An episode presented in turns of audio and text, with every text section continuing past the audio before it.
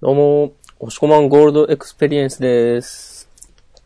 どうも、ウィンターアゲイン、明日さんです。グレイですかグレイですっけ、ウィンターアゲインって。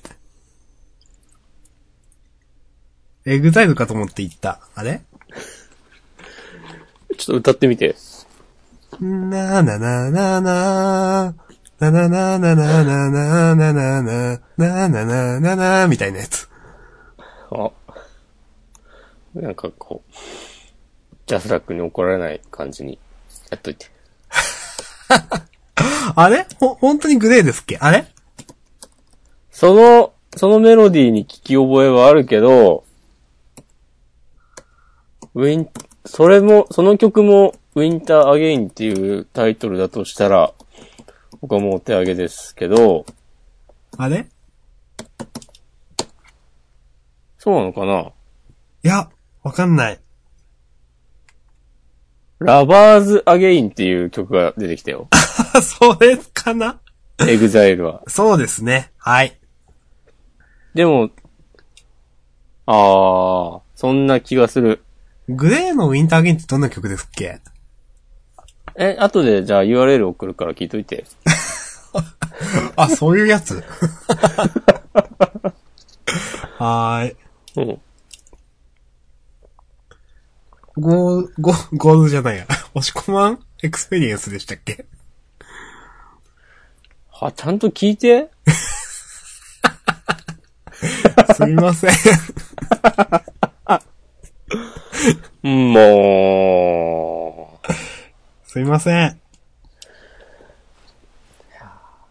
すみません。頼む よ。頼むんご。まざい。マザイですよ。うんとはじゃあ、やりますか、ジャンプの話。やっちゃうやっちゃいましょうよ。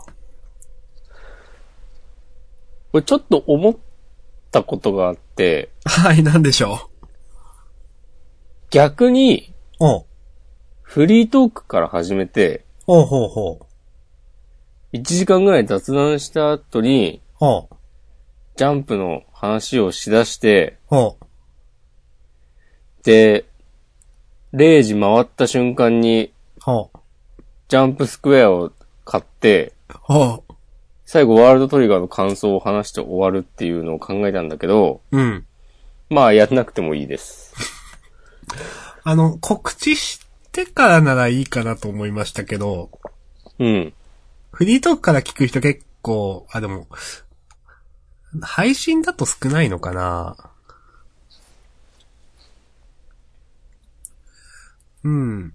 まあ、ど、あのーどうしましょうかね。まあでも、どうにしろ、最後にやりましょうよ。うんワールドトリガーの話は。フリートークの後だとしても。普通にやるか。じゃあ普通に。普通が一番だよ。はい。で、まあ、本編の後にくっつけるか増刊という形にするかはちょっと別にして。うん。まあじゃあ普通にやりますか。普通にやり続けて4年目突入ってことだよね。お。そう、今年から週刊少年ジャンプは2019年の1号です。はい。ジャンダンは、2016年の1号からやってたんですよね。確かね。そう。押し込まんが言うならそう。あったそういう感じいや、これはもう信頼ですから。うるせえ本当は、2015年12月7日、月曜日発売の週刊少年ジャンプ2016年1号について話しました。っていうのが第1回。いいですね。すごい。概要。フリースタイルダンジョン面白い。ワンピース読みづらい問題。はい。川田先生は手食い。あのキャッチャー何なの雨が止むまでは、競技ダンス部に入っておくべきだった。もっと楽に話せよ。なるほどね。うんまだ概要がこういう感じだったわけですね。なるほど。あ、大体わかるけど、雨が止むまではってなんだろう。ニセ恋でこんなんなかったあー、か、かな。キャッチャーは多分バディストライクの話ですよね。多分。うん。なるほどね。もっと楽に話せようはなんだろう。うーん、なんか緊張してたのかな。あー、もののふかなあー、ぽい。もののなん風かですね。で、常に叫んでるよね、みたいな。あー。しましたね、なるほそんな話ね。よく思い出しましたね、それ。うん。いや、掲載順もちゃんと書いてあるからさ。あー、そういうことか。うん。さすがだな。はい。じゃあ、やりましょう。えー、ジャンダンでは、週刊少年ジャンプ最新号から我々が6つ、6作品を選んで、それぞれについて自由に感想を話します。新連載や最終回の作品は必ず取り上げるようにしています。ということで、今週は、えー、ファイヤーパンチでおなじみ藤本達樹先生のチェーンソーマンが新連載、新年第1号の新連載ということで。すごいですね。はい。すごいですね、これ。うん、素直に。うん。で、えっ、と、どうしましょう。とりあえず3つは私考えてますけど、お、なんか、とりあえず上げてみますか、三三で。そうっすね。うん。んそれ、チェーンソーマン抜きでってこと抜きってことです。話した。抜きさんですか抜きさんです。話した。 別に、抜きさんではないですけど、はい。抜きさん、こういうなんか、初めて聞いた人がよくわかんないようなことばっかり言ってるとね、こう、ファンがつかないからね。 そうですよ。ちゃんとえー新規にどうしよっかな新あ、はい。え、どうぞ。いや、ちゃんと新規に優しいね、ジャンダンでいましょうと思って。じゃあ、下さんが新規に優しい担当でお願いします。はい。新規に優しい担当大臣。お。そして準備できました。これはもう、うちはネタしか言わないから。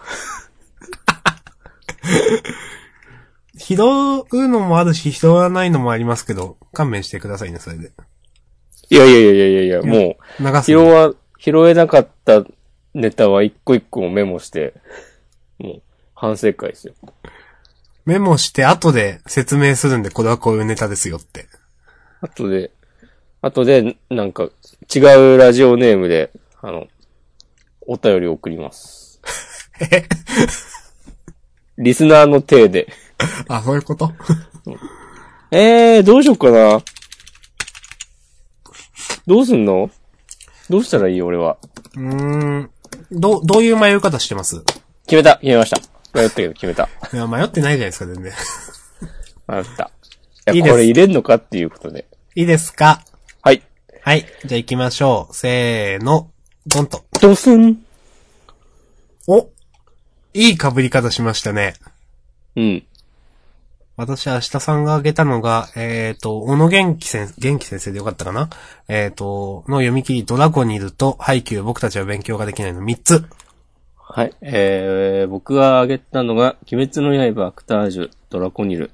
ドラゴニルでしたっけあれうん。ここか。すいません。ちゃんと確認して。 5かと思ってた。本当だ。でも、もうドラゴンがモチーフだけど、ドラコニル、濁らないのがこの元気先生のオリジナリティだかですね。ら。いや、いいよ。そんな、いい、そうなの かな。大丈夫僕かな。も、すいません。はい。行きましょう行きましょう、さっさと。ね。うん。じじゃゃああ、ドラコニル以外は、えー、被らなかったので、この5作品と、新連載チェーンソーマン。と、まあ、余裕があれば、えっ、と、いつものダビデ君とジャパンの話もしますか。アリスと太陽の話はもういいですかいや、してもいいですよ。よし。まあまあまあ、そんな感じで。ちょっと待ってね。メモるんで。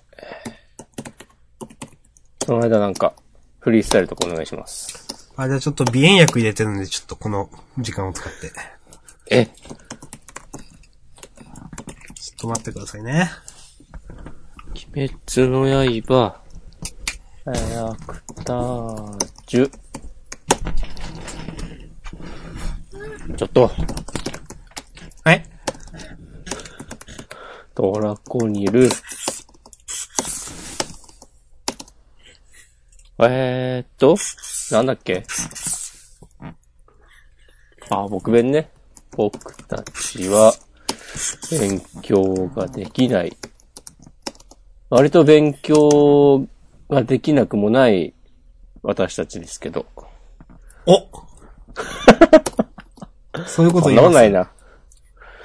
普通ですか。わかんないね。上には上がい る。なんで急にこんなこと言った急にの普か。通のこと言いましたね。なるはい。そう。えーっと、あー、配給ね、配給。億円の前か。ということで、配給のびっくりマークは半角が2つです。よろしくお願いします。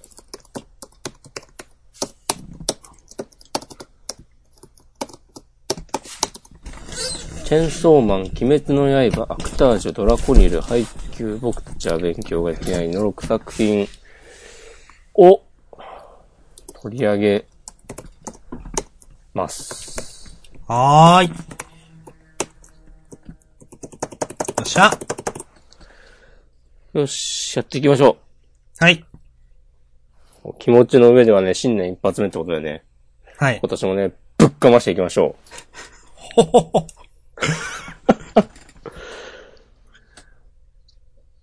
じゃあ、チェーンソーマンですけど、う。はい。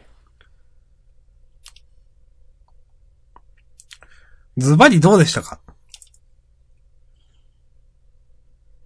私から言いましょうか。なんか、あ、じゃあ、お願いします。面白かったです。かましてくれいいや、私、ファイヤーパンチ全然読んでないって先週言いましたけど。うんだから、比べてどうとか全然言えないんですけど、このチェーンソーマンは、なんか、1は結構引き込まれたなと思っていて、何がいいとかよくわかんないんですけど、単純に、事故どうなるのとかも結構いいし、キャラクターも好き。この主人公もだし、でん、デンジ君だっけデンジ君デンジってどっちえーっと。あ、この、ポチタ、ポチタ君、悪魔、悪魔じゃない、なんだっけ もう、キャラも好きだし、ちゃんとして。面白かったです。ああ。もしこまんどうぞ。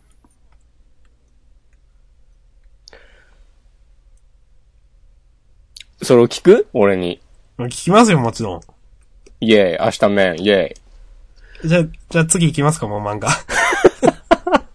それはで受けんな。い や、なんか、ちゃんと準備してきた感があるな、という。なるほど。なんか、ジャンプの新連載一発目、なんかわかりやすい構成で、世界観も過不足なく伝え、うん。なんか読者の、えー引きを与え、うん。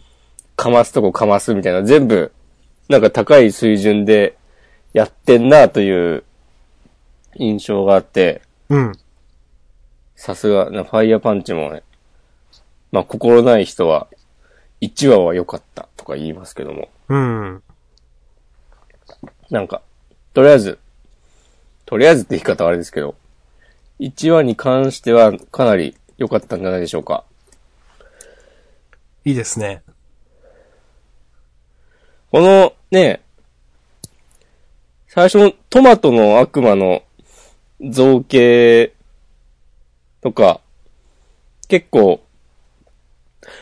あんまり他で見たことないなと思ったし、うん。テンプレじゃないですよね。うんなんか。もう、ポチタとかはさ、うん。先週のあの、事後予告見てた時は、結構大丈夫かこれ感あったけど、はい。全然可愛いし、うん、ポテタのキャラもいいですよね。うん。うん。あんまりセリフとか多かったわけじゃないけど、ちゃんと、キャラがあって、最後の、えーっと、この人はまあよくわかんないか。なんか謎の政府みたいなのの、うん。公安、公公安って言ってんのね。あ、こう女の人が来て、ううん。公安とデビルハンターなんだっつって。で、朝飯は何なのっつって、ね、食パンにバターとジャム塗ってとかいう、うん。こう綺麗に、こうう、ん回収していくのとかも、これいいですおね、いこの、うんね、ちょっとおしゃれな感じというか。そう。もう我々がね、弱いやつですよ。ちょっと、ちょっとおしゃれなや つ。はい。わかります。ちょっでともちょっとおしゃれなやつ、滑るからな。こなのんか加減を間違えると。このおしゃれ感は、うんなんかあの、この間の久保太斗先生の読み切りをちょっと思い出しました。わかります。うん。やっぱね、ブリーチはね、偉大な作品だったんだなっていうのを。ですね。それはね、ドラコニルを読んでも思いましたね。おおドラコニューの話ですか。うん。まあ、ドラコニルの話は置いといて、うん。うん。いや、結構この1話は本当にすごい高得点ですよね。うん。なんか、結構変わってんなと思うのが、背景真っ白のコマとか結構あるじゃないですか。はいはいはい。でも書き込んでるコマはちゃんと書き込んでるから、うん。なんか、うん、けうん、なんか変わってるというか真っ白のコマ結構目立つんで、目立つというか、なんかどういう考えでこれやってんのかなとか。そうね、真っ白とか、うん。でも別に黒、ベタ塗りとか、そう、これ、ちょいちょいあります。 1話だから別に書こうと思えば書けたと思うんですよ。うん。うん。で、他にちゃんと書き込むところは書き込んであるし、だからわざと真っ白にしてたりすると思うんですけど、うーん。ちょっとこれが、ま、背景白いからどうっていうのは全然わかんないんだけど、これも、先生のセンスなのかなうん。これはでもインターネットで叩かれる要因になり得るじゃないですかうん、まあわかん、適当なこと言う人は叩くでしょうね。うん。うん。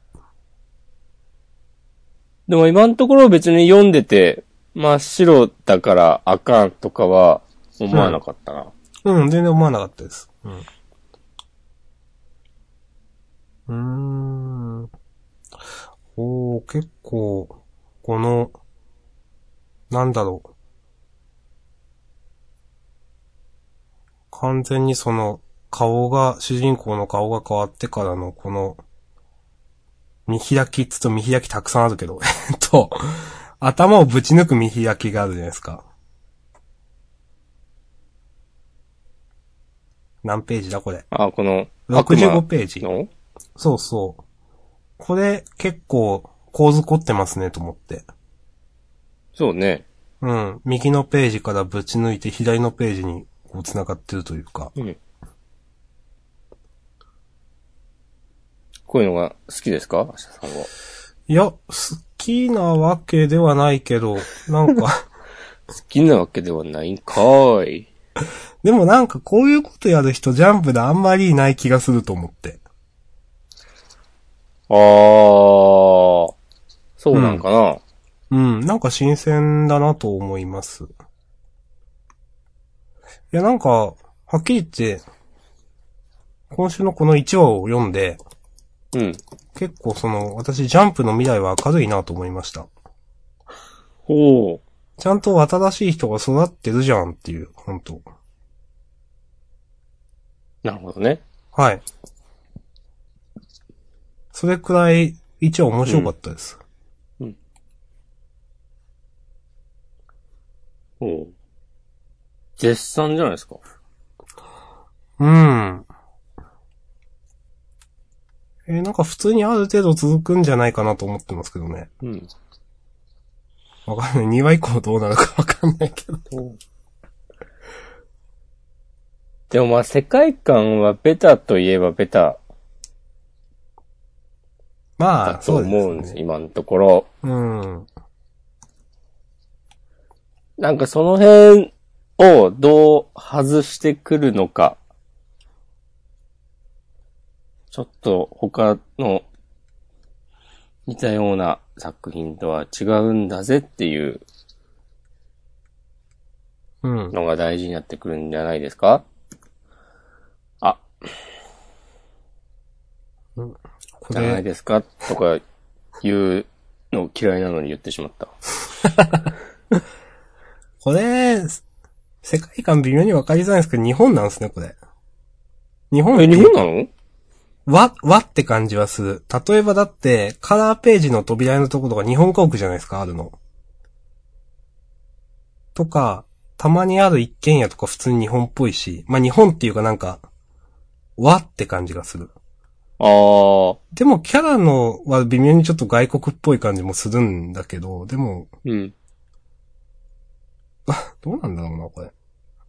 ところどころ日本っぽいんだよ確かに、そこ最初のトマトの悪魔の後ろの家とかね、平な屋そうそう。あのの、田舎の。うん。だとか、ちょこちょこで、背景として出てくる家も普通の家なんすよね、なんか。住宅街みたいな。日本の。うん。言われてみればそうですね。うん。なんかキャラクターはちょっと外国っぽいですけどね、なんか。うん、うん。お墓は十字架なんだね。そう、そうなんですよ。 うん。はあ。ちゃんとそういうの意味あるといいけど。意味あるというかなんか、成立してるといいけど。うん。まあなんだろう、でも、そういう設定が、例えばその、なんだろうな、多少狂ってても力技で持っていけそうな先生ではあるなとは思うんで、そうね。うん。普通になんか、来週どうなるかな、みたいな。素直に楽しみだな、って感じですかね。うん。はい。なるほど。うん。まあ、今どうなんすかね。結構、枠の話ですかそうそう、枠の話。 うん。まあ、地元がジャパンと、ダビデ君の二枠開くでしょとか言われたら、芋くともないんです が。あったかわ確かんなかいけど。に、他の、結構すごいですよね、他の漫画。うん。あの、地元がジャパンとダビデ君以外の 他の漫画。そんな。俺でもダビデ君生き残るんじゃないかなという気がしている。いや、あの、ダビデ君結構面白いと思いますよ。ダビデ君はなんか女の子キャラああ。で生き残れそいや、でも、上から見てって、いや、すう。うん。すごいなと思ったの。だって、鬼滅の刃アニメ化じゃないですか。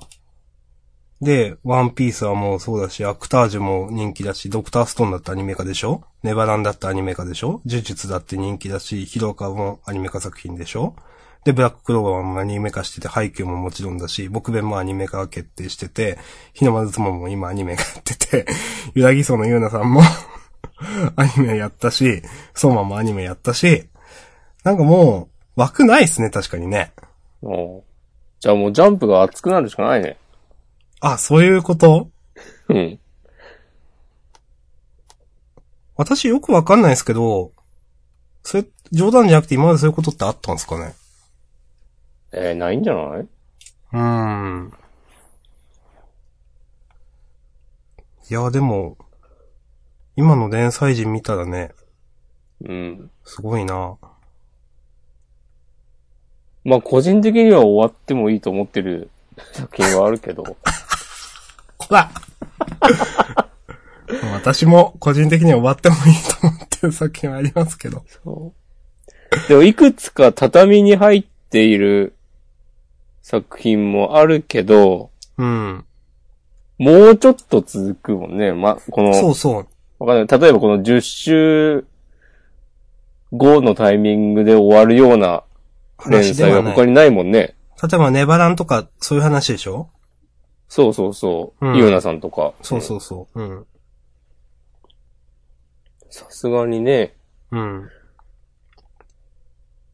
いやー。こうやって他の連載人を見ると、うん。この間、その、田中誠二と有田井が打ち切られたのは、う、もうんどう、仕方がないなと思いますよ、はっきり言って。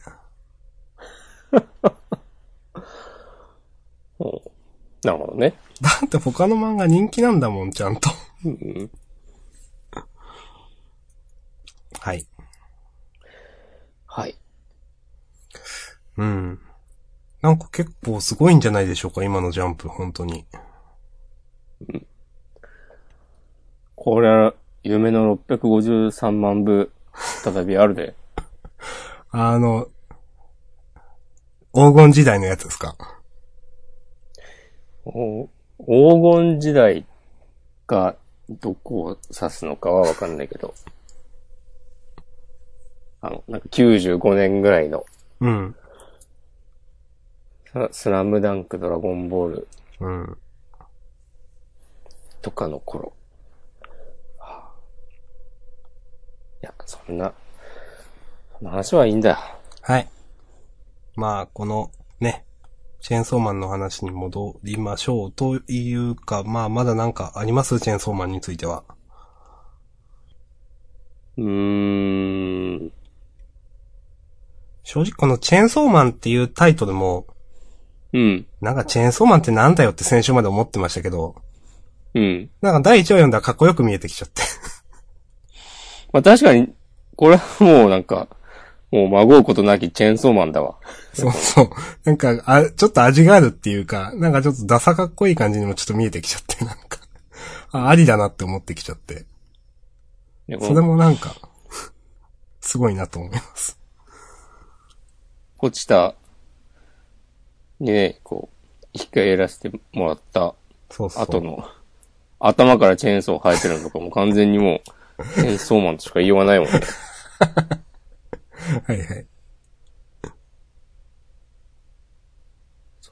俺この、てめえら全員殺せばよ、借金はパーだぜ、のとこの見開きはうん。かなり好き。わかります。なんか、すごい勝手なこと言うけど、はい。全3巻ぐらいで綺麗に終わってほしい。終わってほしいってことないけど、あ、でもまあ言わんとしてることはわかりますよ。うん。でも、どう、思うのは、これその、うん。あれ、どっかに、その、ダ、ダークファンタジー的な、ことあ、ダークヒーローね。ダ、ダークヒーローって感じかな。なんか、事後以降、そんな暗くならないんじゃないのみたいな思ってますけど。うん。どうすんだろうね。まあ、当分はこの、公安のデビルハンターのお姉さんについて、悪魔をぶっ殺していく感じになるんですかね、やっぱり。ベタに考えるうと。んなんかすごくね、うん、そんな感じ。なんかね、いびつなアマドガムとか思い出しますけど。そう、まさに。 その流れで、なんかこう、強大な敵の組織みたいなのが出てきて、うん。とか、このお姉さんのキャラも私好きなんですよね。うん。うん、今どんのなところが好きですかえ、この、なんだろうな。まあ、主人公が抱かせてって言って抱きしめるシーンは結構なんか、よくわからんけどいいなと思いましたよ。うん、抱かせての後の、この一コマ何なんだろうね。ああ。これ何を思ったのか。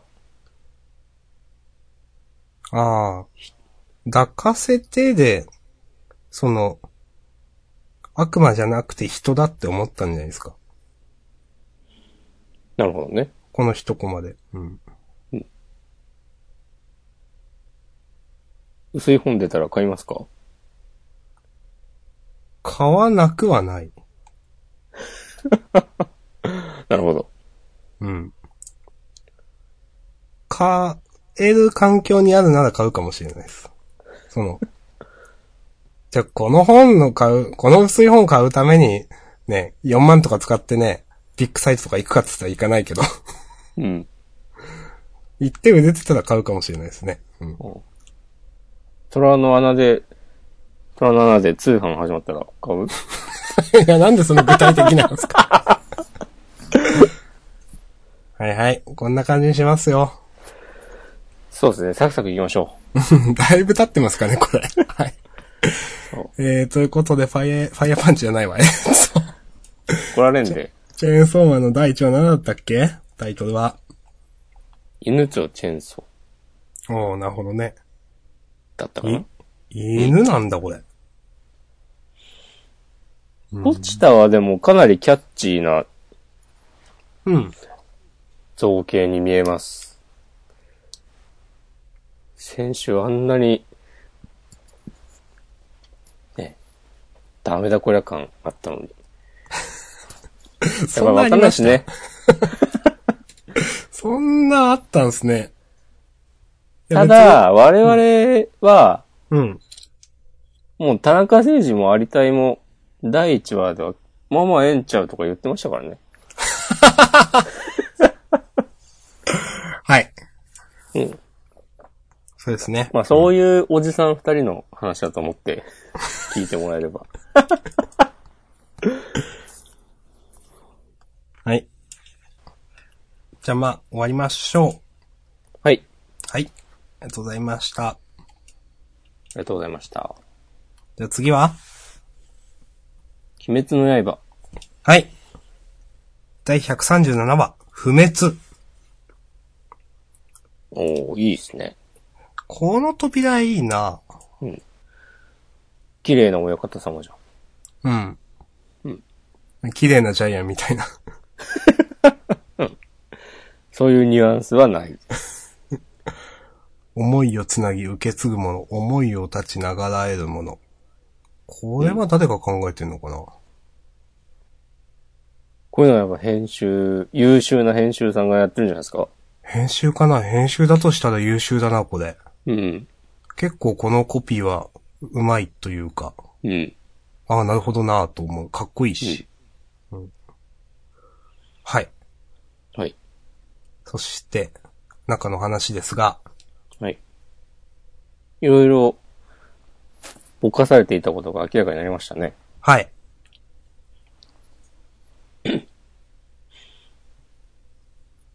まあでもその詳細を別に今ここで言ってもしょうがないんだよね。うん。どうでしたかなんか、ぐっときたところか。永遠というのは人の思いだ。人の思いこそが永遠であり、不滅なんだよっていう。親方様の。そうねうん。そういう漫画だったよね。うん、鬼滅の刃は。そういう漫画だったんですかあ、そうですね。そういう漫画だったでしょ。うん。多分、炭治郎は煉獄さんその思の煉いを獄さん受のけ継いだわけくだですりよは。ね、ずっとそうですよね。そう。急に明日さんの音声が、音質悪くなったけど、マジっすかあ、治りつつある。大丈夫そう。あ大丈夫ですか大丈夫です。はい。なんかジャンダンのアンチに妨害電波とか出されてんじゃないのかも。もしかしたら隣の家の人がそうかも。明日さんの自宅特定したは、つって。下はってもうあんま言わないですけど。スネークされてるかもよ。スネークとかもあんま言わないですけどね。わかんない。そういうのなくなった感じするよね。うん。まあ、そうですね。はい。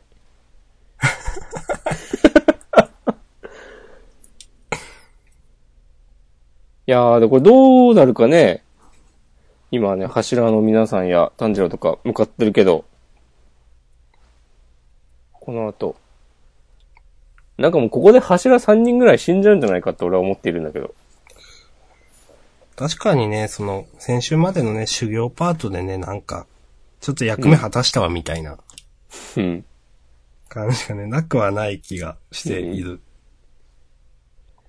知らないでほしいけど。なんか、あの、鬼の、鬼だけどいい人たちみたいな兄弟がいたじゃないですか。兄弟母と息子なんか、途中で会った人。ああ、吉郎くんと、そうそうそうそう。あの、血の研究してる人でしょ。そうそう。なんか、あの人たちの、少し前に出てきてなかったですっけ出てた。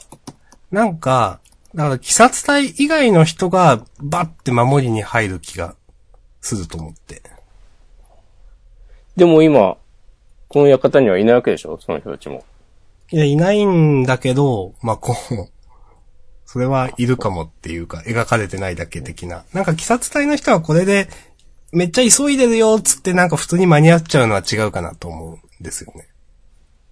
あ、玉代さんね。はいはい。ああ、そう、玉代さん。なのかなうん、なんか間に合えっつって普通に間に合うのはなんか、んと思うので、どうなんだろでもそれが例えば炭治郎一人だけさ、こう、わー、急いでさ、間に合えってなってんだったら、うな。うん。もう間に合わずに、なんかたどり着いたらもう、やられちゃってたとか、うん。あってもおかしくないけど、うん。 1、2、3、4、5、6、7人向かってますよ。 この最後の2ページだけでも。はい。これで一人も間に合わないのは、逆に、ちょっと鬼殺隊なんなんて。 そっか。うん。こでもここにその描かれてない人、柱の人とかもさ、うん。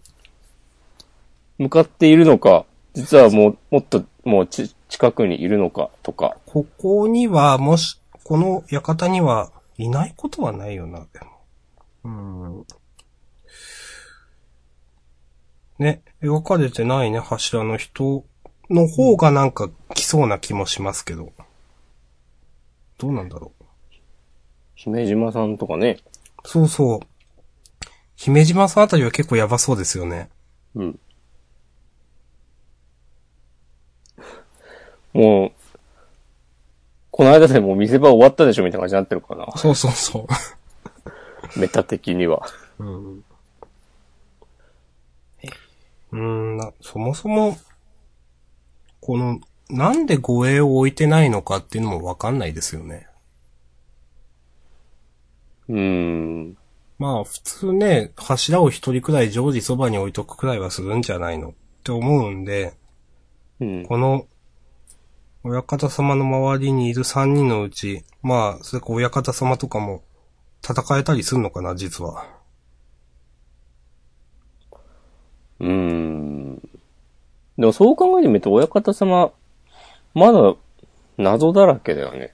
うん。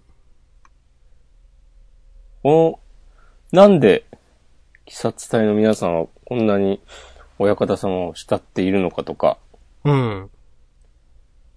それはす意ごくな外とこう具体的な描写ってないよね。そう、全然ない。強烈な。なんか雰囲気でそうなってるけど、うん。よくわからない。そう。なんかカリスマ性はあるんだろうなとは思うけど、そういうことなって、なってんだろうなってわかるけど、その、それ以外、なんかでも、まあ別に強いからとかではなさそうじゃない。うんう。ん。いやーでもどう、そういうわけでもないのかな実はなんかすごいことができたりするのかなありそうなのは、うん。なんか、その、自分の命を燃やすなんか、技をなんかやるみたい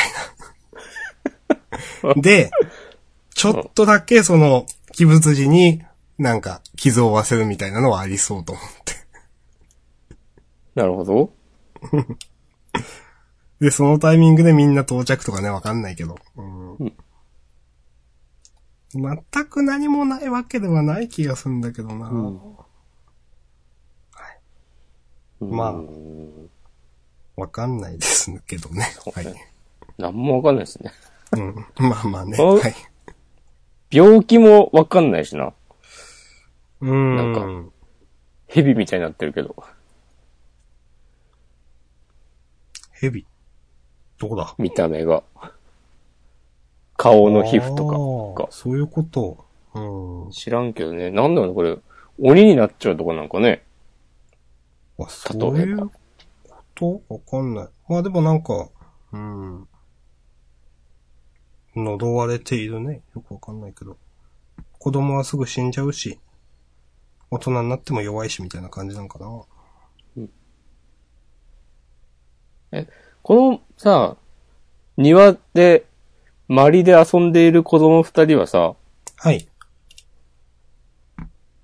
実の子なのおそらく。かな説明はされてないですけど、うん。だって横にいる人が奥さんでしょうん。う。だから多分実の子供っぽい気がしますけどね。そうか。うん、その鬼物児が、まあ、この屋敷には4人しか人間がいない、産屋敷と妻、子供2人だけ、みたいなこと言ってるんで、う多分実の子供なんじゃないかなって。へえ。へえですけどね、これ。難しいね。うん、この子供たちと奥さんもすごく謎ですしね。うん。今まででなもんかず出ったり、といるもんね。そう、うん出たり出なかったりなんだけど、うん全然説明がされていないんで、うん。まあ、謎ってことで すね。うん。 謎は多いが、このインターネットの鬼滅ファンの人たちにね、明かしてもらうしかないね。 はい。よろしくお願いします。このでも周りで遊んでるページの、なんかよくわかんない雰囲気めっちゃ好きだわ。なんか、うん。こもうのね、奇緊妙な迫懐しかしさたって、言ってると。そう、状況で、なんだろうな、でも別に緊張感がないわけじゃなくて、うん。うまく言えないけど、雰囲気、雰囲気です。はーい。はい。こんな感じでいいですか大丈夫ですか何も言ってない気がするけど。いや、まあ、いいんですよ。だってわかんないですもん、これ。誰が読んでも、9割9分わかんないでしょ、みんな。うん。そうだね。いろいろわかんないことがまた出てきたということで。そう。1%のね、その、鬼滅ファンのね、すごく洞察力のある人が、もう、いろいろやってください、みたいな うん。感じです。はい。ということで、鬼滅の刃第137話、不滅でした。あはい。りがとうございました。あざした。そして、お次はアクタージュ。よし。コマンがアクタージュをあげた。うんはい。それはあげるでしょ。お、その心は、シーン44、僕の言葉で。うん。ということで、ついにアキラくんが、いや、散々、アキラくんがどう覚醒するか楽しみですとか言ってたけど、うん。ああ、こういう方向に持ってくるとは、っていうのは僕はめちゃくちゃ良かったんです。あの、スター、主演を張るようなうん名俳優だけが、もう、役者じゃないんだぞっていうのを、こう今まで、ね、散々なんか、親の七光で、こう、子供の頃から、売れっ子として扱われてきたアキラくんにさせるかっていう。うん。うん。これね、岩尾さん、すごいなと思いました。どうですか明日さんは、なんか、相当うまくやんないと、ちょっと厳しいんじゃないですかと、先週の段階で言っていたと思いますが、はい。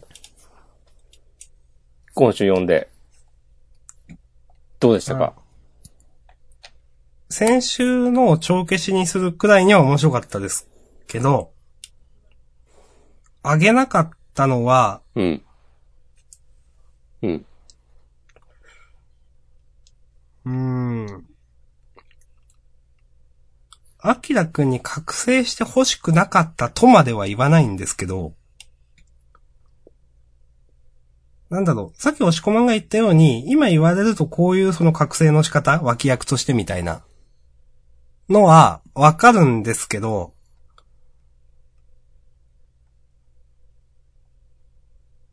なんだろうな。どこまで行っても、アキラくんはアキラくんで、なんか、なんかダメっぽいみたいなのがついて回ってほしかったと思って。なんか えー、どう言ったらいいんだろう。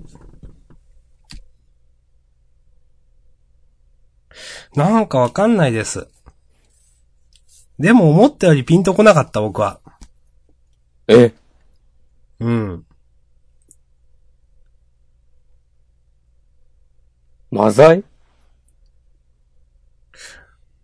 彼には僕の言葉で答えないとダメだっていうところは、うおん。って思ったんですけど、うん。なんか思ったよりよくわかんなく。 この話終わりましょう。いや、これ大事でしょ。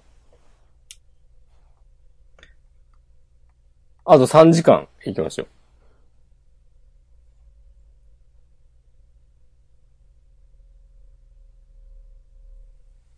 3時間のうち2時間58分沈黙。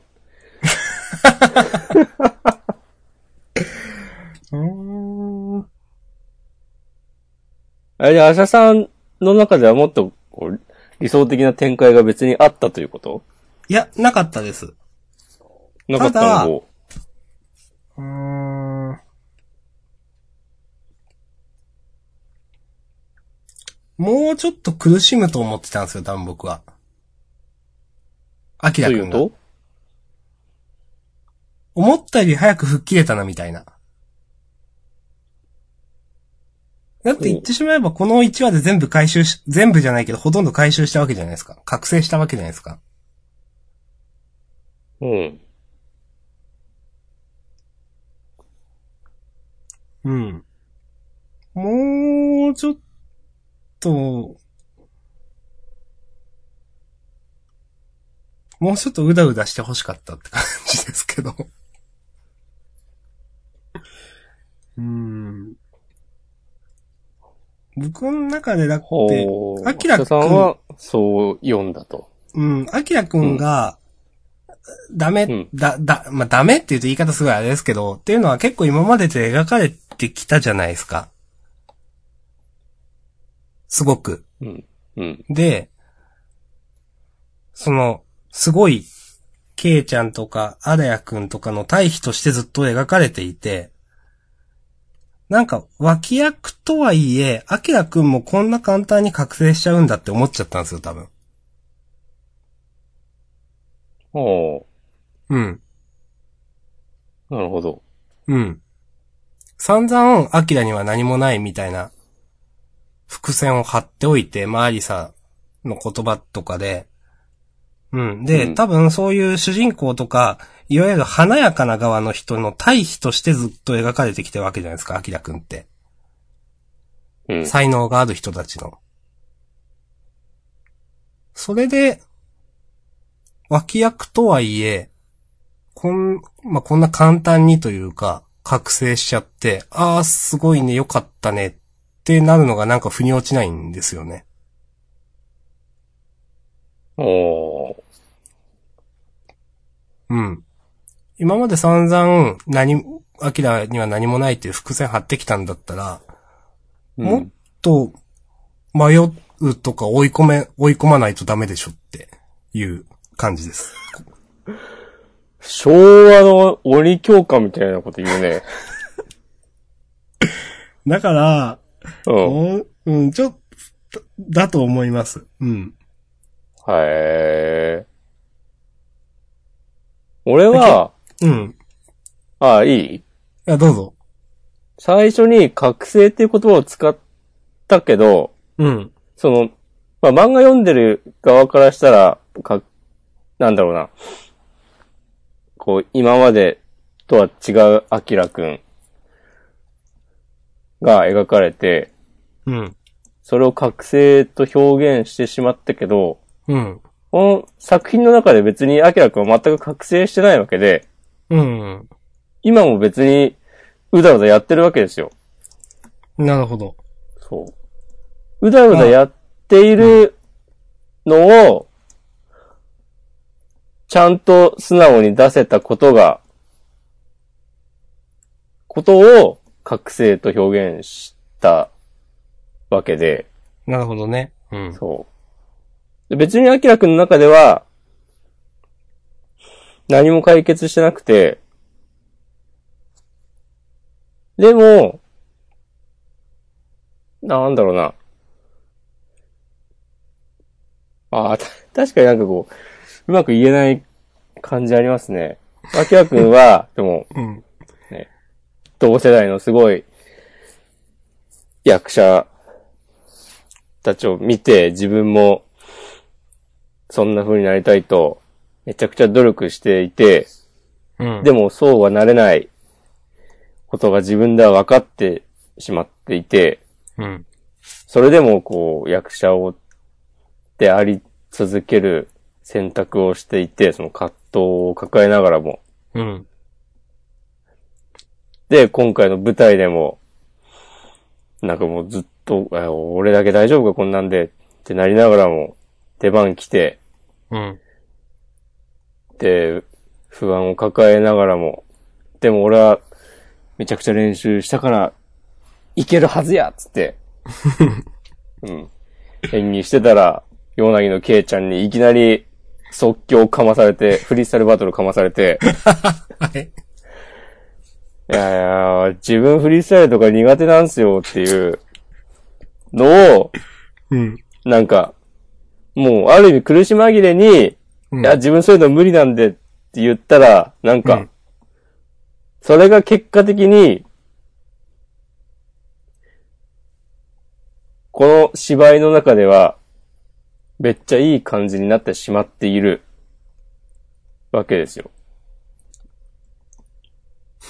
その、アキラくんは別に、ケイちゃんやアラヤくんと肩を並べることができたわけでもなく、己の葛藤を乗り越えることができたわけでもなく、うん。なんか、観客席のクロートたちには、急に、なんかさっきまでの、いつもの芝居ができてないぞみたいなのを見抜かれたりもして、うん。母親にはボロクソに思われて、そう。なんもいいことないのに、うん。でもそれが、結果的に今までで一番いい演技みたいになってる。この構図。そうか、と思って。こんうなん残酷なことってあります、何も、その、なんだろうな。アキラくんの中では何も吹っ切れ、ふ、何えっ、と、何も葛藤は解消されてないし、でも、この、自分の言葉で答えないとダメだっていうことに至ったことだけは一個成長なわけですね。そうです。で、まあ、めちゃくちゃな芝居をして、それでも自分の言葉を喋ってるっていう自負だけはここであるのか。で、それが結果的に、良かったということか。で、それが、岩尾さんの言う、てめえの本当の美しさうん、うん、うん。に、ここでやっと気づけたっていう、ことなんですな。うーん。多分。気づけたのか。アキラくんは自覚はないかもしれないけど。ああ、ないかもしれないけど。うんそう。この本番が終わった後も、アキラくんは、なんかもうあんなクソみたいな芝居をしてしまって、ごめんとか言って、うん。で、ケイちゃんとかが、なんか、いや、よかったよみたいな。その、まあ、素直によかったよとか言わないとは思うけど、うん。なんか、亀ちゃんとかになんか褒められたりしても、いや、自分は全然ダメで、みたいな風になりそうだけど、うん。知らんけどね。 これ、この舞台、この、今回のがきっかけで、アキラくんの何かが変わったということだけは間違いないのではないでしょうか。わかりました。まあでも確かに、うん。来週のを読まないと何も言えない感じもあるな。うん。そううん。どう転がるのか。正直このラストのうん。影から他人を輝かせる美しいバイプレイヤーにって書いてあるけど、うん。本当になってんのかって僕は思っちゃったんですよ。おー、怖っ。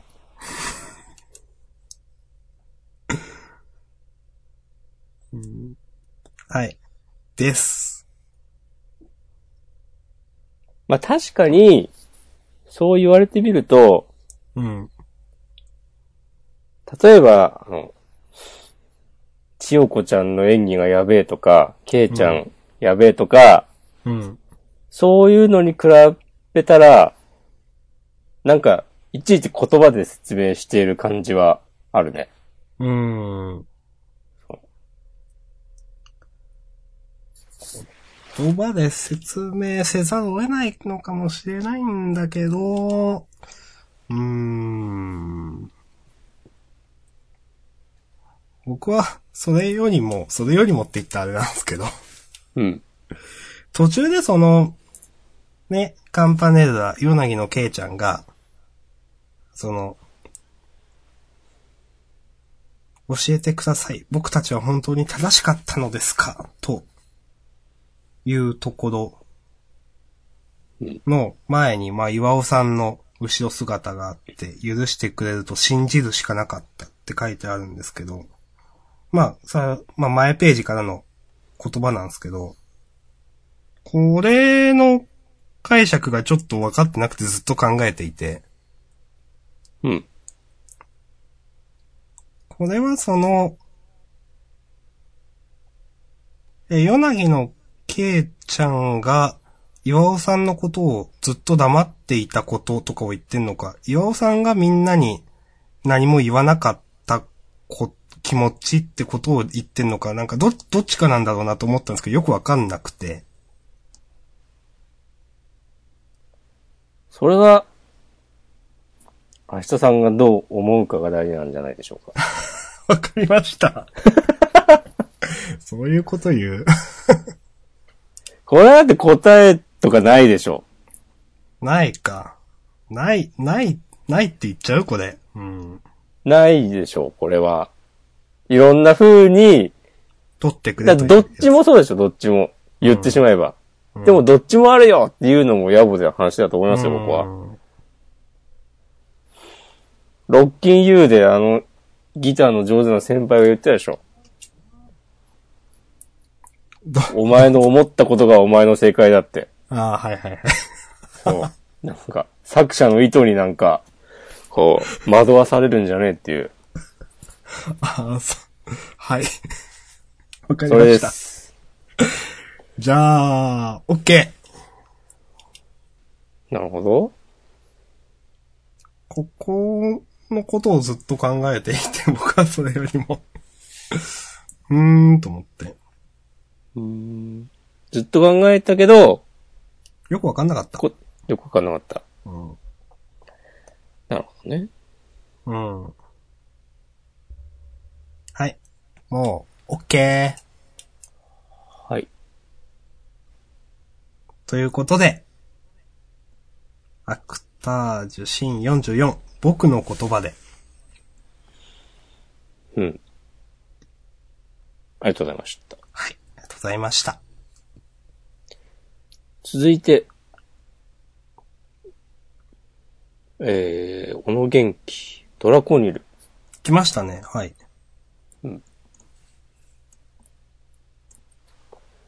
読み切りですね。な、何って言ってましたっけそのさっき、最初チェーンソーマンの時押し込まんがドラコニードについて、ドラコニードもそうなんですけどって。うん久保態度は偉大だったんだなっていう、はあ、はあ、ブリーチはがあ。ま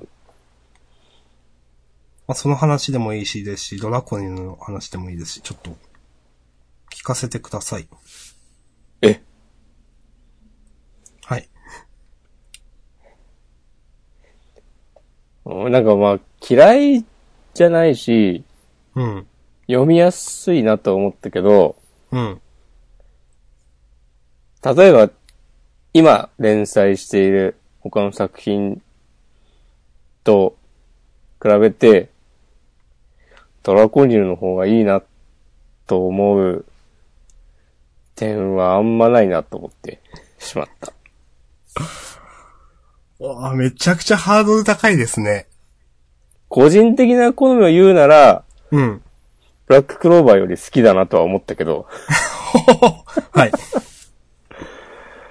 でもなんか、なんだろうな、この、お姉さんとの、洒落たセリフの応酬だったら、呪術回戦の方が上だし、うん。とか、バトルのかっこよさも、別に、そこまでグッと来るものはなかったし、ヒロインの子は、可愛くなくはないけど、お姉さんのキャラはちょっと狙いすぎかなと思ったり、うん主人公はフルドライブの時よりは、いけすかなさは減ったけど、うんで。もやっぱりちょっとこういう男の子なんだ、と思ったりしたわ。うん。なんかよ、うん、ああ読みやすいんだけど、読みやすいかうん。なんだろう。私は、うん。さっき押し込まんがそれぞれ作品に対してキャラクターはこうだし、ストーリーはこうだしっていう言い方を結構したじゃないですか。うん。その、評、その評価というか思ったことは全部、大体全部というかほとんど同じなんですけど、うん。でも、すごく、すごくというか、なぜかいいなと思って、多分それはフルドライブからの比較だからですという。ああ。そう、だから、最初のハードルが低かったんで、えらいなんかいいなと思ったんですよ。うん。全体的に。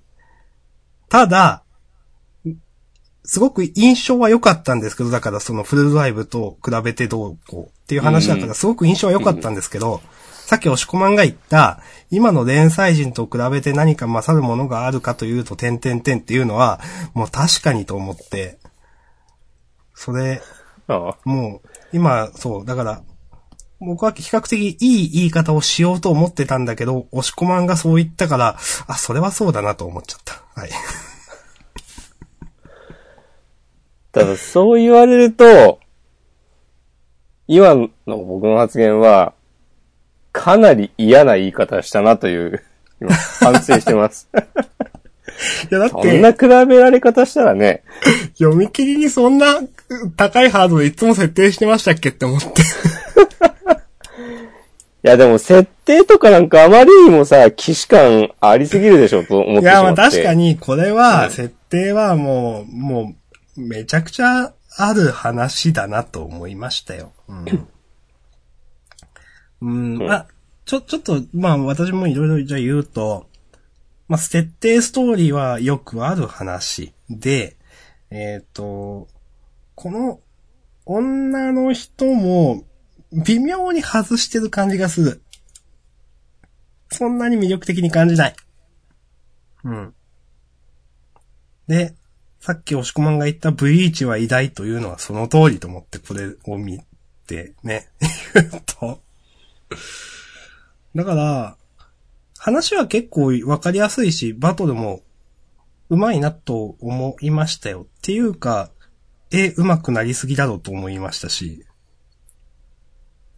だから、すごくなるほどね印象は良かったんだけど、じゃあ、連載レベルかというと、それは違う別の話だよねって感じですかね。うん。うん。です。まあ、あの、設定がまあよくあるとかは、まあ、文句言ったけど、うん。しょうがないことでもあると思うんですよ。うん。その、大まかな、まあ、どの流度で見るかって話で、うん。こう、引いてみればどれも全部同じじゃんとか、ね、うん。なっちゃうのはしょうがないんで、まあそうね、ジャンプ読み切りのテンプレートみたいのが一応ありますからね。うん。大枠が、大枠というか、その枠をどの大きさで考えるかって話になっちゃうと思うんで、まあ、不毛ではあるんですけども、うん。だからそこで、何か一つでもはいはいは作い。者のオオリジナリティがないと、うん。なんかもう、いや、これどっかで見たことあるわ、で終わっちゃうわけで、うん。でそう考えると、チェーンソーマンは、俺は他の人には書けないうん。よなっていう説得力があって、はい。それが良かったんですが、はい。ドラコニールは、うん。ドラコニールは、ドラコニールには、ちょっと僕はそういうものを感じられなかっなるほどね。た。はい。主人公の必殺技もなんか、螺旋岩みたいだし、 とか思ってしまって、ああ、これなんか、なんかこう、あまりにも、見た、どっかで見たことある感が、強すぎ、うん。なんか、その、なんだろうな。魔力は縮子をし固める最も単純で、それだけに魔力量の多いやつにしか習得できない高等魔法って、いいいんですけど、なんかもう、何やっても、なんか主人公のこと持ち上げるみたいな感じだな、ここは、と思っちゃった。うんうーん。まあでもこれはあの、冒頭の野球のシーンああ。と繋がってるのか。そういうことかなるほどね。うん。でもそれもさ、この主人公が野球好きなわけじゃないじゃん、別に。全然、そうですね。とか考えると、ちょっとなんかそれっぽくなってるけど弱くないとかね、うん。話として。この幼馴染もなんか、キャラもったいないな。結局寝たままかよっていう。うーん。連載には、こうもう、もう、3頑張りぐらい必要な感じじゃないですかと、うん読んでて僕は思いました。いや、もう一がば、一頑張りなんだけど、その一頑張りがすげえ大変そうって感じです。なんだな、うーん、難しいね。よ、全体的によくできてるとは思うんだけど、うん。やっぱ突出したものがないんだよな。なんか、平均、平均的な六角形か五角形かわかんないけど、 グラフみたいになってて。なんか、画力は低いけどセンスがめっちゃとんがってるとか、そういうグラフの方がはいワクワクするんごねっていう。うん。いや、言ってることはすごくわかります。はいうん。はい。OK です。まあでもいろいろ言ったけど、うん。そんなに嫌いじゃない。あ、わかんない。 うん。いや、でも、いいと思います。なんかでも、たくさん、すごい、どの立場から言ってんだって感じですけど、うん。書けば書いただけなんか良くなりそう。そうですか。え、わかんない。わかんなくなってきた。ちょっと私は、うん。いや、さっきの押し込まんの話聞いてて、いや、センスの話なのかなと思っちゃって、それはある。書けば書くだけ良くなりそうとは、そうですねとは言えなかった。へえ。いびつのアマルガムってどっちが好きですか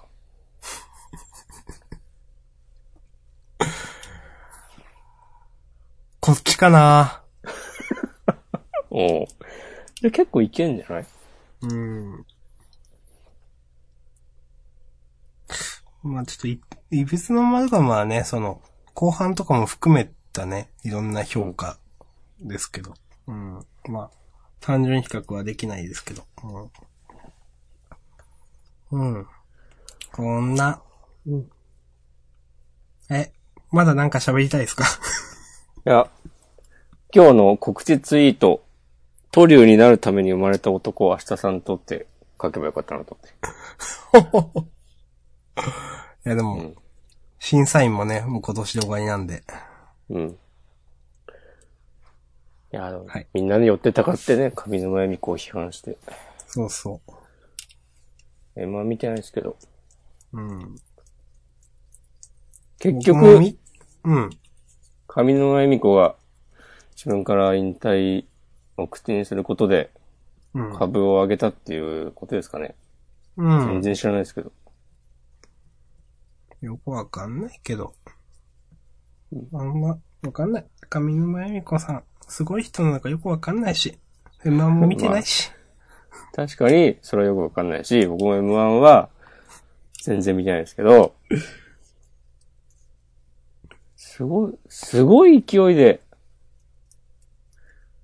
みんないろいろ言うなと思って。うん。やっぱ好きなんすね、みんなね、いろいろ言うの。M1 も。うん。俺もいろいろ、いろいろ言ってる人にいろいろ言いたくなっちゃうから、同じ穴の無事なではあるんですけども。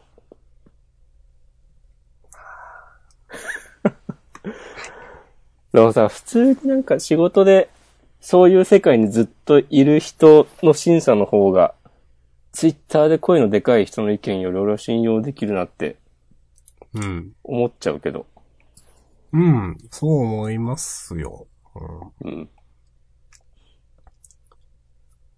えーなんか、だって、あの M1 の審査員って、その、今もう、わかんない。まあまあ、まあ、わ、わ、若手っていうとあれですけど、普通にその、今の第一線にいる人たちもいるじゃないですか。中川家とかがいるんですっけ今、今年いるのかわかんないですけど。なんか、だから上の人も下の人もいて、まあ下、下っつっても結構なもの、ベテランですけど、上沼さんとかもいていいんじゃないのとか思いますけどね。バンドエイジはもういないんだ。昔いた覚えがある。上沼恵美子、松本人志、サンドイッチマン、富沢、立川志らく、中川家礼二、ナイツ、花輪、オール巨人の7人だそうです。うん。なんかそのメンツだったら別にいてもいいんじゃないのとか思いますけどね。うん。ただ最近のそのお笑いが好きな人が、まあ老害っていうかもうセンスが古いとかなんか言ってるだけでしょっていう。怖っ。明日さんそんなこと言って俺は何も言ってないけど。はい。ということで、ドラコニーズでした。これ誰が言ったらよかったのかな、審査員。ねえねえ。え何審査員に誰がいたらみんな納得すんのかな ええ僕、お笑いわかんないっすもん、まずそんな。誰ね。若手実力派お笑い芸人って言われて、確かに俺も全然わかんないけど、なんかその、博多花丸大吉が前にやってたんですけど、ちょっと何年か。違うなんかそれを入れ全然わかりません。てくれみたいなツイートは結構見た気がしますけど。そう。それはいいんだ。よくわかんない。いや、ごめん、そそれも、あの、観測範囲の話かもしれないですけど、どうなんだろうな。えーでも誰、どうですか誰なんかいます僕は、僕はダチョウクラブとか好きな人なんで当てにならないですよ。漫才だからね。うん、そう。僕あの、ダチョウクラブのなんか、予定調和がすげえ好きなんですよね。えー、じゃあハッシュタグでツイートしてくださ い。この人が審査員したらよかったと思うという芸人がいたら、ああ、ハッ皆シさュタん。グとかはい。メッセージフォームとかで、はい。よろしくお願いします。それを見て、なるほどって、そう、なるほどって言って終わりですね。は いそうそうそう。別にね、さしてね、お笑いに詳しくないという二人とも。 バナナマンとかいたらいいのかなわかんないけど、まあ、M1 っていう意味だとそれ、サンドイッチマンとか、な、ナイツも M1 撮ってるんですっけそうかも。そういう枠でしょう多分あの辺は。過去、そうか。うん。 M1 になったっていう。はい。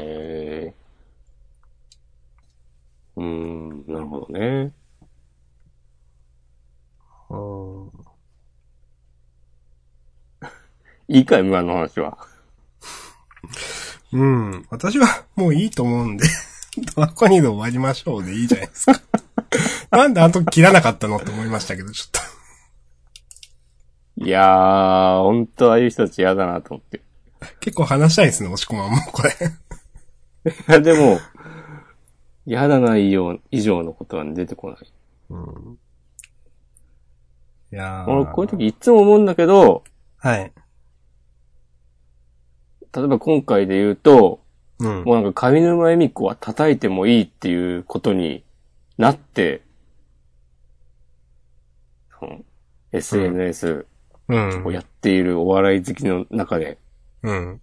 そうなってから、こう一気にバッシングされまくる感じが怖ーって思う。うん。まあ、確かに嫌ですね。この人は叩いていいって嫌ですよね。うん。繰り返される、何度も見てきた光景ですけど。うーん。い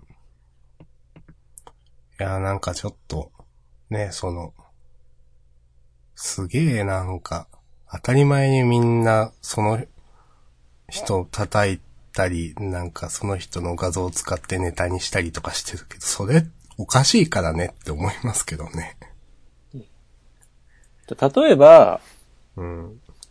ジャンプの漫画で、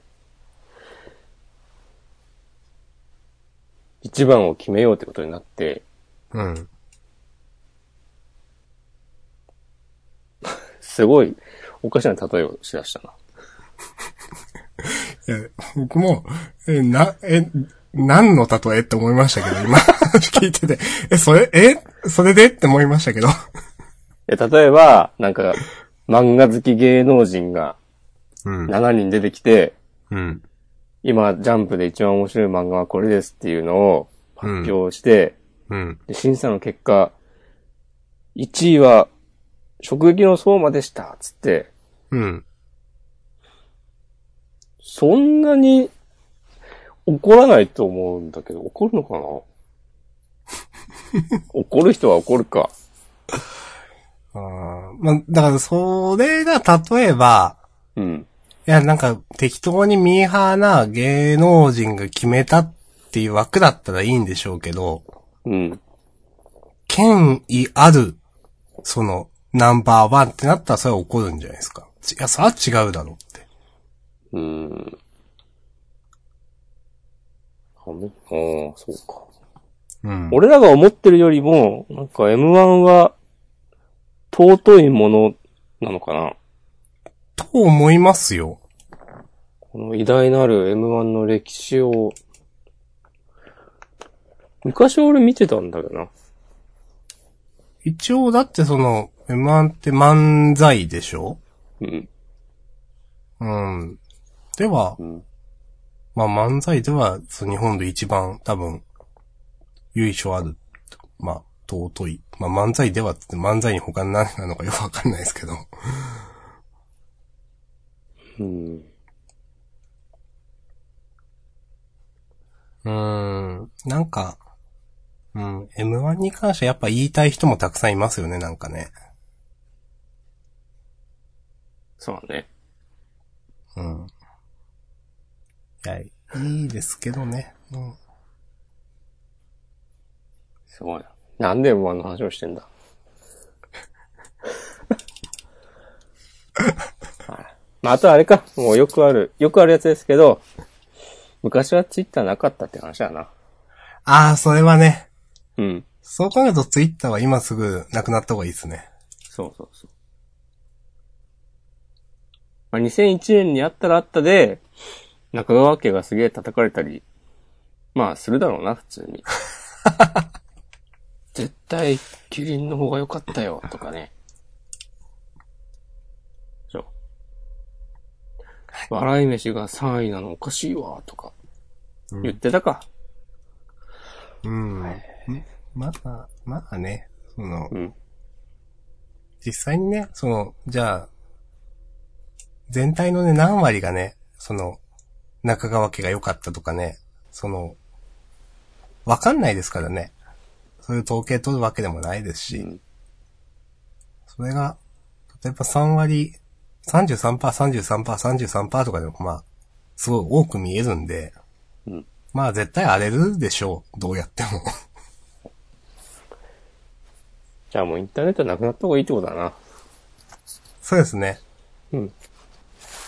はい。よくわかんない話になっちゃったな。終わろう。終わ終わろうじゃないわ。ま だ、まだ終わっちゃダメ。 えっと。じゃあ、次いじゃあ編集でうまいことやってくれ。や、全部流すけど。はい。僕弁、僕弁。はい、僕たちは勉強もできない。もう、時間もう押してるんで、ちゃっちゃと行きますけど、問い90、右輪の天才は時に嘘吹きながらも X する。はい。うん。も X うねし、ましたね。もう、つい先生やるじゃんっていう、ほんと。うんすごい。問い90で、こういう話書くのすごいと思いますよ。結構だって、ちゃんと物語を進める気があるじゃないですか。そうだね。そう。これはすごいと思います。うん。確かに。うん。どうするんですかね、これ。もしかして、ウルカちゃん蹴りつけんのかなあと10週で終わったりしてね。いや、さすがにないと思うけど、 アニメ化も控えてますから。うんん。でもどうするんすかねっていうのはすごくある。そして、いっつもいっつも言うけど、まだ90話しかやってないようには見えない。うん。はい。まあ、この、そうですね。中身の話っていうよりもそうやってね、その、こうやって話を進める、筒井先生の気概というか、それがすごいなと思ったんで、あげましたという、それだけの話です、今回は。でこんなん見せられたら、うん。もうますますふみのちゃん、うるかちゃんどっちかしかないのではっていう、思いは強くなる一方なんですけど、はい。リズちゃんはどうなってしまうんですかうーん。賞賛はありますか明日さん、教えてください。い一応そのリズちゃんは、うん。なんか、その、キスしてるけど気づいてないみたいなフラグが、フラグっていうかなんか伏線が一個二個なかったですっけうん。なんか河原みたいなところで、あれはキスしたんだっけちょっとわかんないですけど、だいぶ前の話と、あとぬいぐるみ、ぬいぐるみ、着ぐるみを優くんが着ててってやつと、うん。あったじゃないですか、確か。はいはいはい。そういう伏線が一応あるんで、なんか意識させることをできなくはないと思いますけど。なるほどね。うん。一応、何かしらの話はするんじゃないかなと思ってますよ、僕は。ちゃんとステージに上げる話は。たとえその、人気的に、ふみのちゃん、うるかちゃんの二強だったとしても、うん。なるほど。と、個人的には思ってます。うん。確かにでもこの、その繰り返されるキスの描写は、なんかあるんでしょうな。うん。筒井先生が、この圧倒的劣勢から、リズちゃんをいかにして、この、戦いの場にもう一度呼び戻すのか、そのね、手腕にはね、期待しておりますけども。うん。本当に。これは結構、その、アクタージュでの先週のアキラくん以上に、ちょっと難しいことですよ、これは。 だって、リズちゃんがうね、んユイガくんを好きとか全然ないですもんね、今んとこ。そうね。うん。このなんか缶コーヒー落としちゃうのなんかいいわ。と思いました。なるほど。いやー、どうす、なりゆきくんどうするんでしょうね。うん。もう待ったなしですよ。うん。待ったなしになっちゃいましたね。うん。初めて成りゆきくんが、90話にして初めて決断するかもしれない、何かを。うん。 ついになりゆきくんの胸の内が掘り下げられる。かいもしやれない。ーでも掘り下げられない気がする。いえや、なんか、うるかちゃんが、えうん。なんか帰ってきた時返事聞かせてとか言って終わりそうな気がする。なんか、マザイ 違うのかないや、でも、そうじゃなかったとしても、なりゆきくんの心の内絶対もう何も出てこない気がするんですよ、僕なんか。そうか。うーん。まあ、それは最後まで取っとくか。そうやるとしても。だと思ってます、私は。ドラクエの主人公みたいな感じか。うーん。いや、でも、戻ってきたら、答えを聞かせてには、期間が長すぎるでしょそう、そうなんですよね。だってまだこれ夏くらいかあと半年あるもんな、卒業までは。ちょっと長いな、それは。う。もう卒業式しかなくて、卒業式を待たずに、うるかちゃんは先に出、国外に出るとか、だったらまだしもね。うん。そうですよね。そうなんだよな。まだ勉強を教えてもらったりするわけで。うん。あれでも海外、どこだっけアメリカうーん、ちょっとあんま覚えてないですけど、多分アメリカとか。アメリカの大学って9月からじゃないのかなあ、そういうこと いや、わかんない。そんな。とか、考えると、 なんかなおさら帰ってからき答え聞かせてはないなって今思った。うん。わからんけどね。どうすんだろ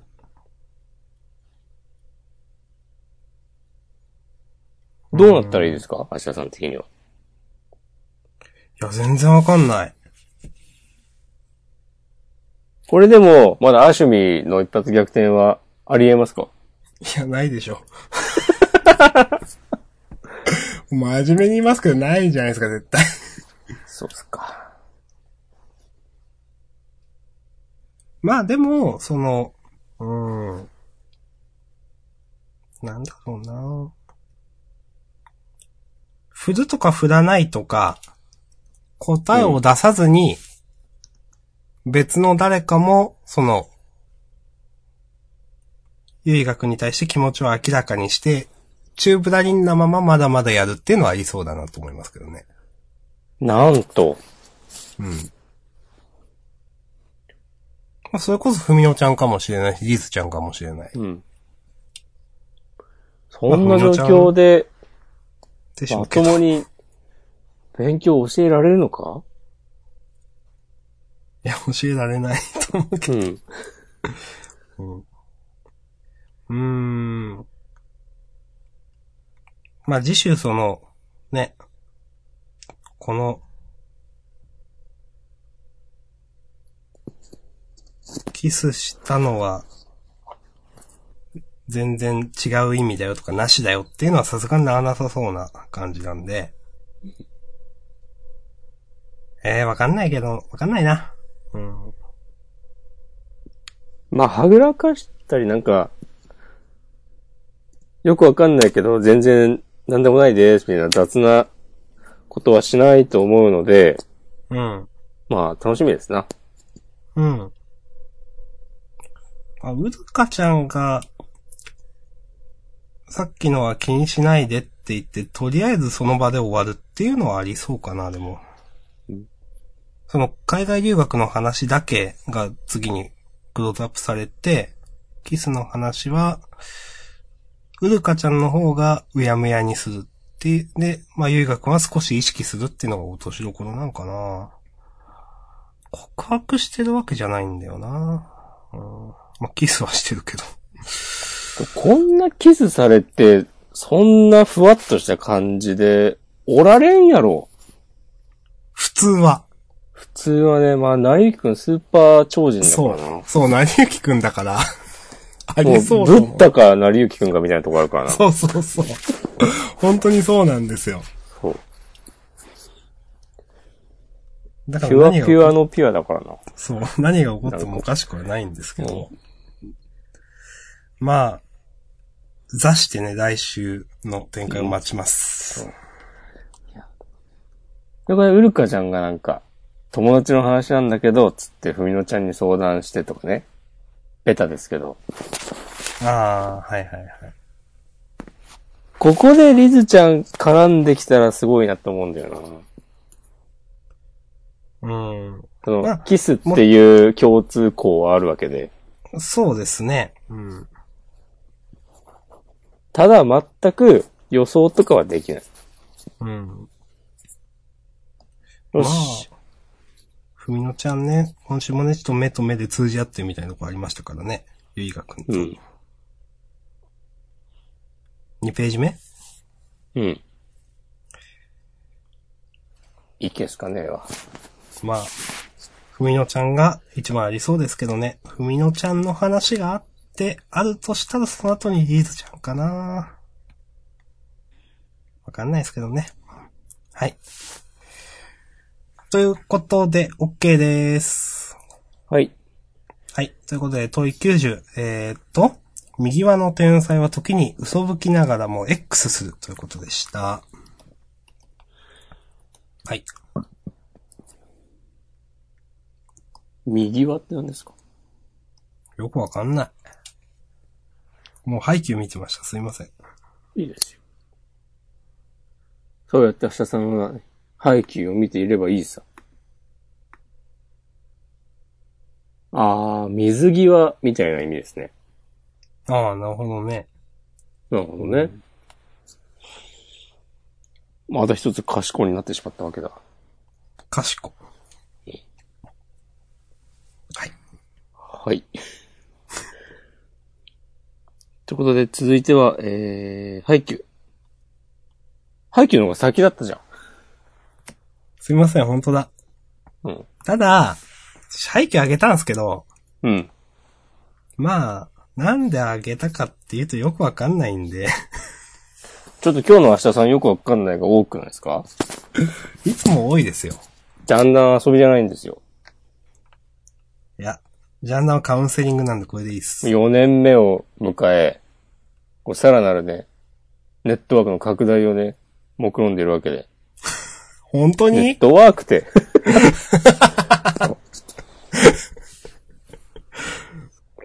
なんかやっぱもう、いいつも思うんですけど、この人は何がすごいとか描くのがうまいですよね。そうね。この若津くん、新キャラなのにね。そう。この一歩助走っていうのがまあ、すごくよくわかる。なん、なんでも合わせていける、打つ。そのためのフィジカルが備わっていると。うん。すごくわかりやすいうん。し、この、なんだろうな、最後の僕とくんの、ちょっと型にはまらない感じも好きです。そうね。これはもう、努力型の、えー、若津くんと、うん。もう、あっからさまな天才キャラの僕とくんそのう対比なわけですけど。うん。若津くんがでもこういう器用でパワーもある、全国3本の指に入るスパイカーになったきっかけのエピソードうん。が、中学時代っていうのが、なんかちょうどいい塩梅で、うん。今、高3なのかなでも、3年か4年、努力を続けてたんなら、そこまでなれるのも、ちゃんと説得力あわかるるし、なという。うんん。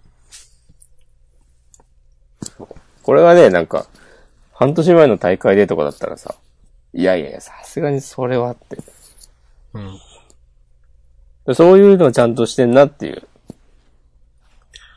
とこですよね。牛若は最後までエースだったけど、俺はっていうのは、めちゃくちゃこのエピソードいいなと思って。うん。うん。まあ、ありそうだなと思いますもん。その、現実にとかじゃなくて、まあなんか、やっぱ、ありす、うん、うまい。なんか、うーん。いい、いいエピソードですよ、これも。うん。いやー、やっぱ、いつも思うけど、いつも思うけど、古舘先生漫画がうまい。なんか読みづらさが一切ないんだよな、はい。もう、面白かったんで、オッケこうしれっとね、牛若の格を上げてるのとかもね、本当ね、よくできた回想だなって感じなんで。ー。ね、久しぶりに出てきたけど、 うん。あ、昔から変わらんのだ、みたいな。そう。で、本編では、まあ、負けてしまってはいるけど、うん。やっぱすごいんだなっていう、うん。いいっすね。まあ、負けるんだろうけど。いや、わかんないっすよ。わかんないっすよ。うん。まあ、負けるんだろうけどな。いや、ここで、ここまで僕とくんのとこを引っ張って、これでね、カーソンとた戦わずに負けたらね、逆にすごいなってなってしまうもんな。はい。はい。まあ、ちょっと嫌なこと言いました。はい。ということで、ハイキュー第329話、全国三大エースですね。うんはい。ありがとうございました。あと一人って誰なのうーん。それが今の小さな巨人ってことわかんない。多分でも言及されてないよね。うん。はい。多分。じゃあ、そういうことはでい、はい。 6作品終わりましたけど、はい。今日も投げ、途中で横にそれたからですよ。 え、なんか、それたことあったっけダビデ君とかの話はいいですかいいでしょ。うん。個人的には好きでしたとだけ言います。いや、もう、おしゃさんの個人的な話をする、ポッドキャストなんで、ここは。いや、ダビデ君、こういうのできるじゃん、みたいな。そうだね。そう。今週す、すごくいい話だなと思いましたよ。うん。うん。はい。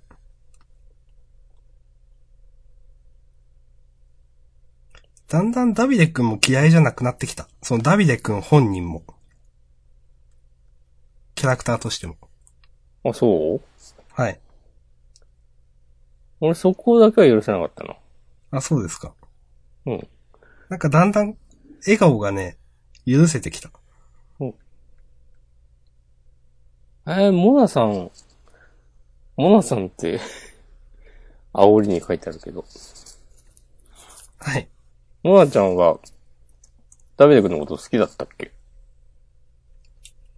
うん、どうだったていうのが、うん。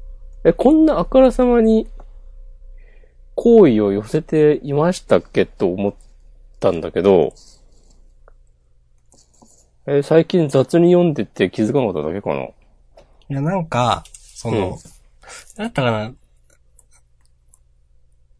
多分、んなんかの表紙で、ダビデくんがモナさんにちょっと優しくしたかなんかで、あ、それについてちょっと心動かされそうになってた瞬間に、なんか、あの、ヴィーナスさんにデレデレし始めただか、それは実はヴィーナスさんへの何かだっただかちょっと忘れましたけど、それを見て、その、まあ、憤慨みたいな展開はあった気がします。まあ、あの、サメに襲われた時のやつかな。あー、僕が言ってるのはその前ですけど、でもサメの話はどうだったっけな。サメの話は、なんか、ダビデ君の核が上がる話でしたよね、一応。 うん。ダビデ君の核とか言っちゃった。すごい、ダビデ君の格とか言い出す。もうなんか、ダビデ君強さランキングスレとか立ててそう。まさかダビデ君で書くって言葉を使うとは思わなかったですけど。は SS ランク、ヴィーナスさんとか。い。 SS ランクはあれかあの、ピラミッドのやつかとかかな。真面目に考えたら。よ、よく覚えてますね、ちゃんと。うん。はい。えー、それ、それ立てしてきたよ。いや、いいです。はい。終わりますダ かビダビデ君強さ議論すれ。絶対3とかで終わりますよ。なかったから立てたっつって。一応っつって。一応っつって書き込みしに行くわ。自演で20くらいまでやりましょう。 そう、もう、明日さんおっつって書き込みするわ。それはやめてください。 それは絶対やめてください。はい。うん。これジャンダン聞いてる、ジャンダンハッシュタグつけて、スレッドの URL 貼るんで、リスナーの皆さんもよかったら、 明日さんおっつって、書き込お願いします。はい。終わりますよ。終わっ他た。の漫画はいいですか大丈夫です。ゆうなさんとか結構良かったです。はい。それで終わり。OK。はい。えー自主予告。えー緊急。超天才ハッカー現る。大胆不敵にジャンプに新、えーハッキング。次号の魅力、あおあ、次号の魅力を一斉配信。ほう。はい。えー時代をアップロードするネオ主人公。えー、切りひ、えー、3号連続新連載第2弾、えー、切り開け新時代、時代をゆさ揺さぶるウィンター新連載第2弾、えー、関東から54ページ、えー、ネオレーション。原作、平尾智秀先生、漫画、与田瑞希先生。はい。うん。なんか、来週、僕ら二人、いや、ハッキングってそういうのじゃないでしょとか言いそう。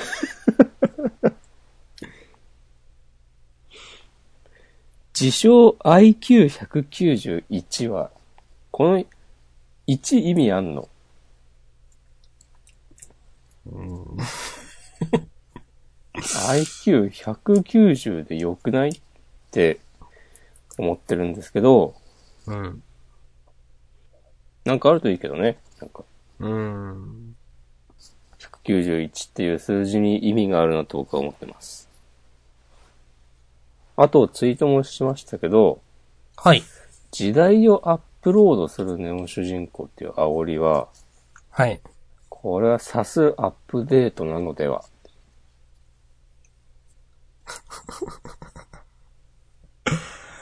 なるほどね。うん。ハッキング動向を言ってるから、なんかデータを改ざんするみたいなニュアンスを込めて、アップロードとあえて言っているのかなという線でも考えたんですけど、いやー。そういう文脈だったとしてもアップデートで良くないっていう。うん確かに読みながら、いや、アップロードっておかしくねとは思ったんですけど、アップデートですね、うんそれ。ね、うんこれ。うん。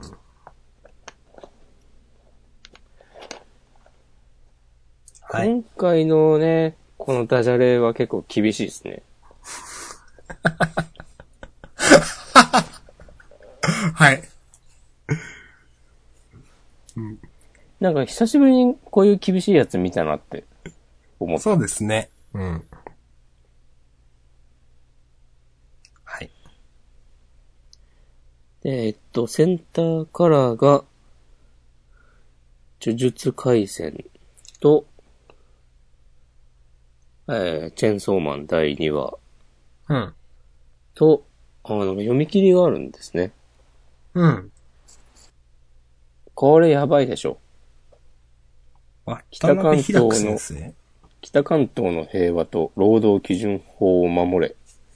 いきなり本誌登場の新鋭読み切りセンターから47ページ。地球防衛軍、韮沢駐屯地。北関東の外れで活動する地球防衛軍とは、ギャグなんですかね。生。うん、だと思うけど。うん。はい。うん。これはね、あげないパターンだな。うん。まあ、そんな感じはしますね。えー、ジャンププラスから出張掲載、早乙女姉妹は漫画のためなら、山本良平、山本良平先生あ、そうなんだ。そうそう、明日さんの大好きな。ラブラッシュの山本良平先生。あ、そうそうだったのか。もう名前結構長はいことやってますよ。あ、へえ、知らなかった。あ、ちゃんと読もお願いしますよ。う。はい。へえ、知らなかった。え、読んでますおしくまんは。ちょっと読んでいた時期もあった。うーん。なるほど。今日2巻発売ですよ。へえ。買ってくだラさいブ。ダッシュは私単行本持ってますからね。紙で紙で、はい。すごい。その時はまだ電子書籍買ってなかった頃だな。うんうんはい。まあまあ、いいでしょう、それは。うんいいんですかはい、いいです。もう締め、締め、締めていきましょう、さすがに。大丈夫、ワールドトリガーは。もう0時ですもんね。うん。巻末コメントいきますよ。読もうと思えば読めるよ。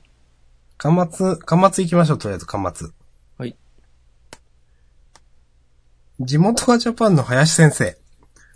高校の時の定期テスト。世界史以外すべて赤点。ちなみに世界史は100点でした。さすがと思って。なんでって思うけど。あ、でも本当に好きなんだなと思って。あ、世界史あ、世界史、うん うん。世界、地理じゃないんだ。あ、あ、あー地理だと思ってた。すごい、すごい残念なコメントしたな、じゃあ。いいよ、編集しても。いや、いいです、いいです。川田先生、12月4日に23巻発売です。うん。人王裁判ラブホ編です。よろしくお願いします。はい。ちょっと笑っちゃいましたね、これ。うん。ふふってな。うん。えー、小野元気先生。これを作ってて、婚活店に行けなかったのが悔しい。海が聞こえるの芝居は憧れ。じゃあ別に漫画描かないで行けばよかったでしょ。って思いませんかまあ、まあまあ、頑張られたんでいいじゃないですか。なんでこういうこと書くのかななんか、小野先生、連載中もなんか、押し込まんなんか噛みついてましたよね。えー、かまつめてになんかそんな気がする。そうか。こんなこと言ってさ、プラスになること、ないと思うんだけどな。立ち回りが下なんかね、その、わかんないけど、なんか、ちょ、いね、ここに、 この、端末コメントにコメントを書くのは特別なことではないですって感じなんでしょ多分。手。そういうことか。うん。だから、そのね、普通初めての人だったら初めてです、頑張って書き書きましたとか、うんなんか、ふね、2回目だったらまあ戻ってきましたとか、またよろしくお願いしますとか、なんか書くんですけど、 なんか、ね、俺一回連載、連載経験してるしみたいな、そういうことなんじゃないですか。 明日さんの方がよっぽど辛辣だったわ。いや、わかんないけどね。はい。はい。え、とりあえずゆ優勝だけ決めましょそうですね。う。うん。これはチェーンソーマンでいいんじゃないですかははい、私もそう思います。チェーンソーマンしましょう。い。はい。ということで、今週の優勝は、藤本たつき先生のチェーンソーマンです。はい。おめでとうございます。いや、でも新連載がちゃんと優勝する、いいですね。いいですね、これは、本当に。うん。はい。じゃあ一旦ど終うわしりまましすょかう。えー、一回終わりますかうん。ここで。はい。ということで、一回締めます。はい。お疲れ様ありがとうでごしざいまた。本編した終わりです。ありがとうございました。